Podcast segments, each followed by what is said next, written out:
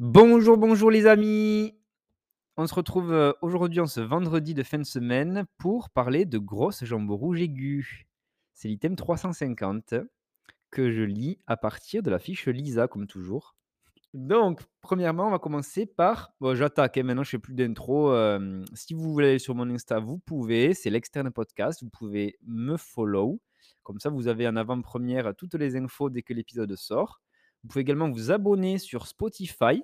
Ça, c'est super. Comme ça, ça permet de référencer le podcast et il sera mis en avant pour que nous soyons toujours plus nombreux. Plus on est de fous, plus on rit et pas on pâte. Alors, maintenant, on va enchaîner sur les principales étiologies de la grosse jambe rouge aiguë. Euh, la principale cause de jambe rouge aiguë fébrile. Les autres étiologies de grosse jambe rouge aiguë. Connaître la pertinence des examens complémentaires de l'érysipèle dans un contexte de grosse jambe rouge, selon les caractéristiques cliniques et l'orientation diagnostique. Ensuite, il y a une photographie d'un érysipèle de jambe typique que je vais vous mettre dans la publication sur Insta. Il faut que j'y pense cette fois-ci. Euh, ensuite, l'algorithme diagnostique. Et on va finir par euh, connaître l'attitude et la prise en charge clinique dans les situations d'urgence. Et également de savoir évoquer le diagnostic d'une fascite nécrosante. Voilà, voilà. Maintenant que vous connaissez tout le programme de cet épisode, nous allons démarrer par la définition de la grosse jambe rouge aiguë. Qu'est-ce que c'est que ceci? C'est donc la présence d'un placard érythémateux douloureux, œdémateux, qui est bien limité. Il peut parfois être extensif et il est généralement unilatéral. Voilà la définition de la grosse jambe rouge aiguë. Bon, c'est quelque chose dont on peut imaginer la définition de par son nom. Les principales étiologies, quelles sont-elles? Donc, c'est en termes de prévalence, l'érysipèle, avec une incidence de 2 pour 1000 par an chez l'adulte aux USA. Va savoir pourquoi les USA. Bon, c'est les données que l'on a. Euh, après l'érysipèle vient la lipodermatosclérose sur insuffisance veineuse et l'eczéma. En termes, ça c'est en termes de prévalence. En termes d'urgence et de gravité, il faut toujours penser à la fascite nécrosante. Euh, donc maintenant, euh, on va parler un petit peu de l'érysipèle, qui est la principale cause de grosses jambes rouges aiguës fébriles. L'érysipèle, c'est une dermohypodermite aiguë bactérienne à streptocoque. C'est généralement le Streptococcus pyogenes, euh, plus rarement le bêta-hémolytique B, C et G, qui se localise à la jambe dans plus de 80% des cas. Il faut savoir que ces bactéries sont sensibles à la pénicilline à 100%. Ça, c'est plutôt chouette. C'est une maladie fréquente qui survient chez l'adulte après 40 ans. On a un pic de fréquence à 60 ans. L'atteinte des membres inférieurs est favorisée par l'insuffisance veineuse et ou lymphatique. On a des facteurs favorisants locaux. Donc ça, ça va être l'insuffisance veineuse, une porte d'entrée de type intertrigo. Donc ça, c'est les mycoses entre les orteils. Une plaie, euh, des lésions de grattage, un ulcère. Voilà, tout ce qui peut euh, permettre au streptocoque de rentrer dans la jambe. On a ensuite des facteurs favorisants généraux. Donc là, ça va être l'obésité, l'immunodépression, euh, des maladies cutanées préexistantes, donc le psoriasis, l'eczéma, etc. Dans sa forme habituelle, c'est un tableau de jambes rouges aiguës fébrile unilatéral. Le début est brutal, avec une fièvre élevée, euh, donc de 39 à 40 degrés, accompagnée de frissons qui peut précéder de quelques heures l'apparition du placard inflammatoire. La lésion se présente sous la forme d'une plaque érythémateuse, œdémateuse, qui est circonscrite et douloureuse spontanément et à la palpation. On peut avoir des adénopathies inflammatoires homolatérales, qui sont fréquemment associées. Il peut également exister des lésions bulleuses ou purpuriques limitées qui n'ont pas de signification défavorable. Voilà, on peut retrouver des bulles et du purpura, mais ça n'a pas de signification défavorable, donc voilà, ça peut juste être associé. On va retrouver une porte d'entrée dans un tiers des cas, Donc comme on l'a dit, ça va être surtout l'inter être l'intertrigo ou la fissure interdigitoplantaire, préférentiellement des troisième et quatrième espaces interorteils. Voilà. Une piqûre, une érosion traumatique, un ulcère. L'évolution est favorable en 8 à 10 jours sous traitement antibiotique, dans la plupart des cas. La pyrexie est obtenue en 48 à 72 heures et elle signe l'efficacité du traitement. L'amélioration des signes locaux, quant à elle, est plus lente, euh, généralement en une semaine, avec parfois une desquamation post-inflammatoire en cas d'insuffisance veineuse ou lymphatique. Chez un patient diabétique qui souffre de troubles trophiques, l'infection peut être subaiguë, peu fébrile, peu ou pas douloureuse en cas de neuropathie associée, et les signes inflammatoires locaux peuvent être moins marqués et ainsi euh, la réponse thérapeutique plus lente. Donc euh, ça peut être plus compliqué à le, diagnostiquer chez un patient diabétique. Il faut faire attention. Lorsque l'évolution sous traitement n'est pas favorable, il faut évoquer donc un germine habituel qui est résistant à l'antibiotique prescrit. Ça peut également être lié à une mauvaise observance, une immunodépression, une évolution vers la nécrose ou l'absédation, ou enfin un autre diagnostic. Ces situations très rares nécessitent un avis de deuxième ou de troisième recours, voire carrément une hospitalisation. Ensuite, donc, les autres étiologies. Euh, alors, il faut savoir que la prévalence et le contexte guident le médecin de premier recours. Donc, généralement, ça sera l'urgentiste ou le médecin généraliste. Donc ça, c'est vrai qu'on en voit beaucoup, que ce soit au cabinet médical, mais surtout en visite chez les personnes qui sortent peu de chez elles. C'est assez fréquent d'en voir. Donc voilà, la prévalence et le contexte guident le médecin dans son raisonnement. La dermohypodermite de stase, donc sur insuffisance veineuse, c'est un diagnostic différentiel fréquent. Le début est moins brutal, elle est souvent bilatérale pour le coup, sans fièvre, et elle régresse spontanément avec le repos et la surélévation des membres inférieurs. Ça, c'était la dermohypodermite de stase. Ensuite, on peut avoir une dermohypodermite nécrosante. Et donc, cette fois-ci, c'est rare mais grave. Et le médecin de premier recours le conserve en tête. C'est-à-dire qu'il faut toujours y penser. Les douleurs comme le sepsis sont intenses et précèdent les placards de nécrose. De nombreuses autres bactéries peuvent être responsables de placards érythémateux et le contexte recueilli à l'interrogatoire oriente le médecin de premier recours. Par exemple, chez un éleveur de lapins, la tularémie est évoquée. Chez un, chez un chasseur chassant chassé qui ne chasse jamais sans son chien, ou un promeneur, il faudra penser à la borréliose de Lyme, etc. Donc ça sera surtout le, contexte.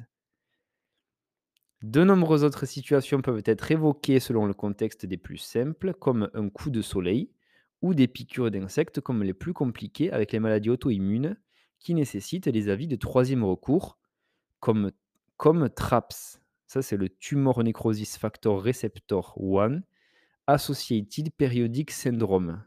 Là, vous n'avez rien compris, c'est normal. Allez, on enchaîne. Il y a un cas particulier de la thrombose veineuse. Le différentiel entre un érysipèle et une thrombose veineuse pose souvent problème aux médecins de premier recours, non pas parce qu'ils sont nuls, mais principalement du fait de la gravité potentielle de la thrombose. Les examens biologiques et paracliniques peuvent aider le médecin si la clinique et les scores ne suffisent pas. Voilà, ça peut ne pas être évident de faire la différence, car effectivement, on retrouve un petit peu les mêmes symptômes. Et la même gravité également. Les deux sont des urgences. Allez, maintenant, on va s'attarder sur la pertinence des examens complémentaires de l'érysipèle euh, dans un contexte de grosses jambes rouges. Le diagnostic est clinique. Aucun examen complémentaire indispensable en cas de forme typique et non compliqué. En cas de forme atypique, par contre, il y a un intérêt limité euh, par un manque de sensibilité et de spécificité. À la biologie, par exemple, on va faire une ENFS et une CRP qui vont retrouver la plupart du temps un syndrome inflammatoire biologique avec une hyperleucocytose APNN et une CRP souvent supérieure à 100 mg par litre. Leur décroissance sous traitement est un signe d'évolution favorable, comme la disparition de la fièvre, on l'a vu tout à l'heure, en 48 à 72 heures. En cas de forme grave cette fois-ci, on va faire des hémocultures, euh, mais qui ont une faible rentabilité. Elles sont positives dans moins de 5% des cas, car la symptomatologie inflammatoire est liée à un superantigène. En cas d'immunodépression, de facteurs d'exposition spécifiques ou de placard inflammatoire étendu, notamment à la cuisse, donc quand ça passe au-dessus du genou, elles sont logiques et peuvent mettre en évidence un germe atypique. Euh, le, prélèvement, bactériologique de toute porte d'entrée permet d'adapter l'antibiothérapie si nécessaire. Et comme imagerie, on peut faire une échographie des parties molles ou une IRM à réaliser sans délai en cas de suspicion de dermohypodermite nécrosante. En cas de doute sur une thrombose veineuse profonde, on va faire tout simplement un échodoppler veineux des membres inférieurs, où on pourra voir le thrombus, euh, le cas échéant. Donc là, on a la belle photographie de l'érysipèle de jambe typique. Donc là, je vais vous le mettre sur Insta si vous voulez aller voir. N'hésitez pas à vous abonner au passage. Donc là, ben, c'est bien décrit. Euh, on a un placard érythémateux avec la peau bien tendue. On a même le reflet de l'appareil photo dessus tellement c'est luisant. Voilà, ça s'arrête en dessous du genou. Donc on est sur une forme typique qui n'est pas très grave. Voilà. A priori. Pour l'algorithme diagnostique maintenant. Devant une plainte de grosses jambes rouges aiguës, la clinique est fondamentale pour porter le diagnostic d'érysipèle, éliminer un diagnostic de dermohypodermite nécrosante et pour envisager d'autres diagnostics éventuels. Lors de l'entretien, on cherchera à retrouver et à préciser en premier lieu l'anamnèse, donc là, on va chercher la date et le mode de début, s'il est brutal, s'il est insidieux, etc. Les prodromes, notamment infectieux, donc ça sera les frissons, la fièvre. Les modalités évolutives, en spécifiant l'effet d'éventuels traitements, si ça augmente ou si ça diminue, etc. La localisation, notamment sur le fait que ce soit uni ou bilatéral. Les signes fonctionnels, avec la douleur et le prurite. Après l'anamnèse, on va chercher les antécédents qui peuvent constituer des facteurs favorisants. Donc, les antécédents, ils peuvent être généraux avec euh, l'immunodépression, la fragilité, les comorbidités, avec l'obésité, etc. Ça peut être également des antécédents locaux, donc vasculaires, rhumatologiques et dermatologiques, des antécédents de grosses jambes rouges, et la prise médicamenteuse. S'il y a eu une antibiothérapie, des AINS ou des AIS, donc des anti-inflammatoires stéroïdiens, des traitements topiques, etc. On va rechercher un peu l'ensemble des traitements qui peuvent avoir un impact. Et on va rechercher ensuite les facteurs d'exposition notables. Donc là, ça va être tout ce qui est traumatisme, plaies, piqûres, morsures, des baignades également, etc. Donc, après la première phase de l'entretien, de l'interrogatoire, on va faire un examen physique. Donc là, on va chercher à caractériser premièrement la lésion élémentaire, avec le siège toujours uni ou bilatéral. On va essayer de retrouver du coup le placard érythémato-œdémateux, érythémato-œdémateux, souvent tendu et douloureux à la palpation, qui est mal délimité le plus souvent. On va chercher également la présence d'autres lésions qui peuvent être associées. Donc là, des vésicules, par exemple dans l'eczéma, des bulles, de la nécrose, une perte de substance, des crépitations. On va marquer, aussi important, les limites de la lésion au feutre pour avoir un suivi évolutif. Et ensuite, on va euh, s'attarder sur la recherche d'une porte d'entrée. Donc là, ça va être l'intertrigo interorteil. Donc on va bien regarder entre chaque orteil.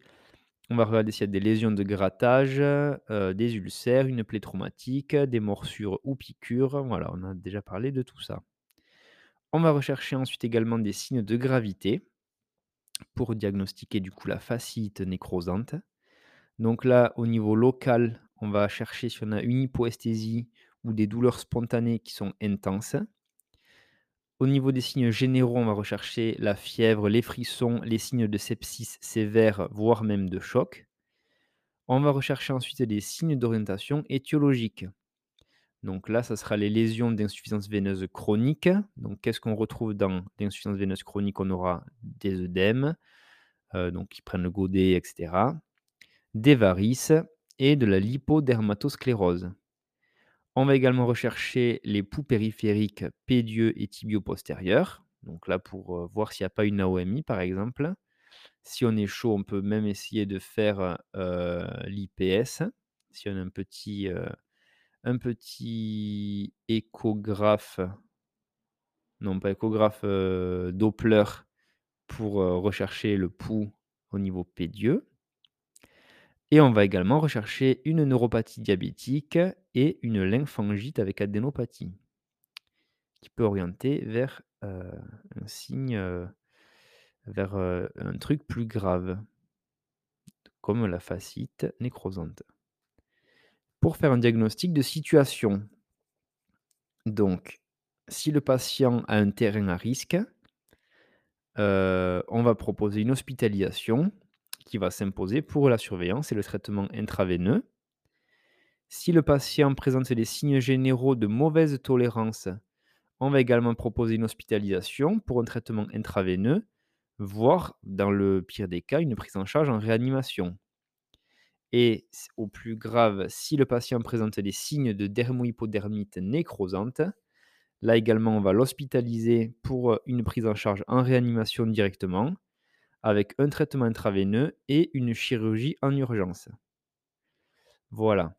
Et en l'absence de signes de gravité, par contre, la prise en charge sera ambulatoire avec un traitement antibiotique euh, qui pourrait être administré comme ça euh, par le médecin généraliste, par exemple.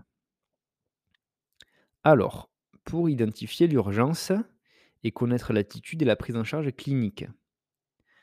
Donc, la mise en route du traitement des dermohypodermites bactériennes ne doit pas être retardée par l'attente d'examens complémentaires, qui ont en général, on l'a vu, peu d'intérêt diagnostique.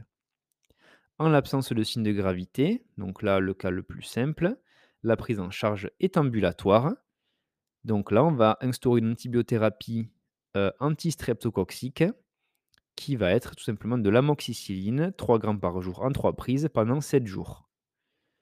On va également prescrire au patient un repos au lit avec la jambe surélevée jusqu'à la régression des signes inflammatoires. On va donner des antalgiques avec, euh, bah, ça sera surtout du paracétamol ou après on peut passer peut-être des paliers 2 si besoin, mais il y a une contre-indication aux AINS. On va également vérifier la vaccination antitétanique euh, que l'on va renouveler le cas échéant. Alors, pour les patients avec des facteurs de risque de maladie thromboembolique, on pourra faire un traitement anticoagulant par héparine calcique ou une, héparine de bas poids moléculaire à dose préventive. Ça, c'est uniquement en cas de facteur de risque de maladie thromboembolique. Ensuite, pour tous les patients, on va réévaluer le traitement au bout de 72 heures. Si l'évolution est favorable, on poursuit la prise en charge ambulatoire. S'il y a une extension, par contre, ben là, on va envisager l'hospitalisation.